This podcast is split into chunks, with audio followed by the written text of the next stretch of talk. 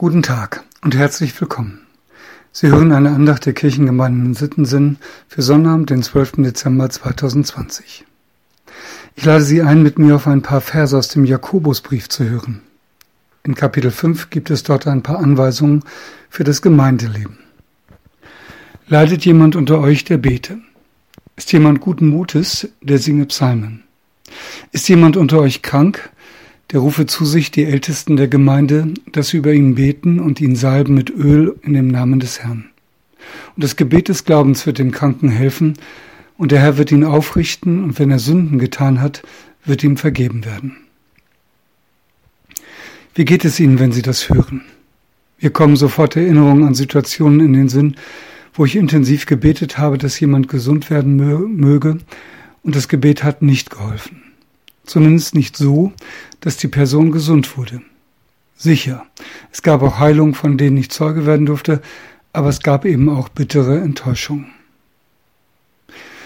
Ich erinnere mich an eine Begegnung mit Walter Hollenweger. Er erzählte damals in kleiner Runde von einem Auftrag, den er vom Ökumenischen Rat der Kirchen bekommen hatte. Er besuchte weltweit Gemeinden, die besondere Erfahrungen mit dem Krankengebet gemacht hatten. Ich fragte ihn, was die wichtigste Erkenntnis dabei war. Er sagte etwas ganz Erstaunliches. Vielleicht, so fing er an, vielleicht ist es nicht das Wichtigste, aber etwas Wichtiges. In den Gemeinden, in denen sie das Krankengebet ernsthaft betreiben, gehen sie immer zu zweit zu einem Kranken. Warum? Damit man hinterher nicht sagen kann, dieser oder jener hatte ihn geheilt. Denn es ist nicht das Gebet oder der Beter, der heilt, es ist Gott. So ähnlich hatte er es gesagt. Und Jakobus hat es ja schon ganz ähnlich gedacht. Ist jemand unter euch krank, der rufe zu sich die Ältesten der Gemeinde, dass sie über ihn beten, sagt er.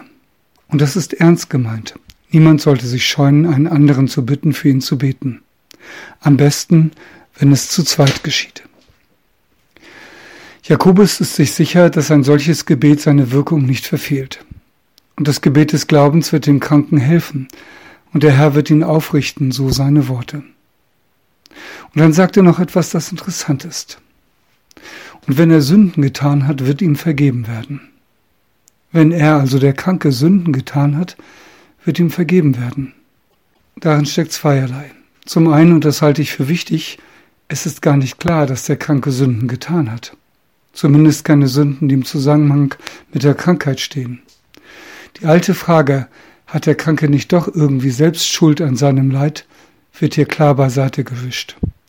Das sei jedem gesagt, der anderen oder gar sich selbst Vorwürfe macht. Nein, es muss nicht immer Sünde im Spiel sein, wenn es Krankheit gibt. Aber Jakobus sagt eben auch etwas anderes. Es kann durchaus Schuld geben. Und wenn es sie gibt, dann wird sie auch vergeben. Das Gebet der Geschwister vermag viel. Nicht weil sie viel vermögen, sondern weil Gott viel vermag. Und manchmal ist die Befreiung von Schuld viel mehr wert als die Befreiung von der Bürde der Krankheit. Wir haben Adventszeit, aber wir können die Lieder kaum singen. Ein schönes erzählt von der Freiheit, die die Vergebung schenkt. Ich spreche es für uns, es ist eine Strophe von Jochen Klepper. Dem alle Engel dienen, wird nun ein Kind und Knecht. Gott selber ist erschienen zur Sühne für sein Recht. Wer schuldig ist auf Erden, verhüll nicht mehr sein Haupt, er soll errettet werden, wenn er dem Kinde glaubt. Und als Gebet spreche ich einen Vers aus dem Alten Testament, er ist die Losung für heute. Herr, sei mir gnädig, heile mich, denn ich habe an dir gesündigt. Amen. Mit einem herzlichen Gruß in jedes Haus, Ihr Pastor Andreas Hannemann.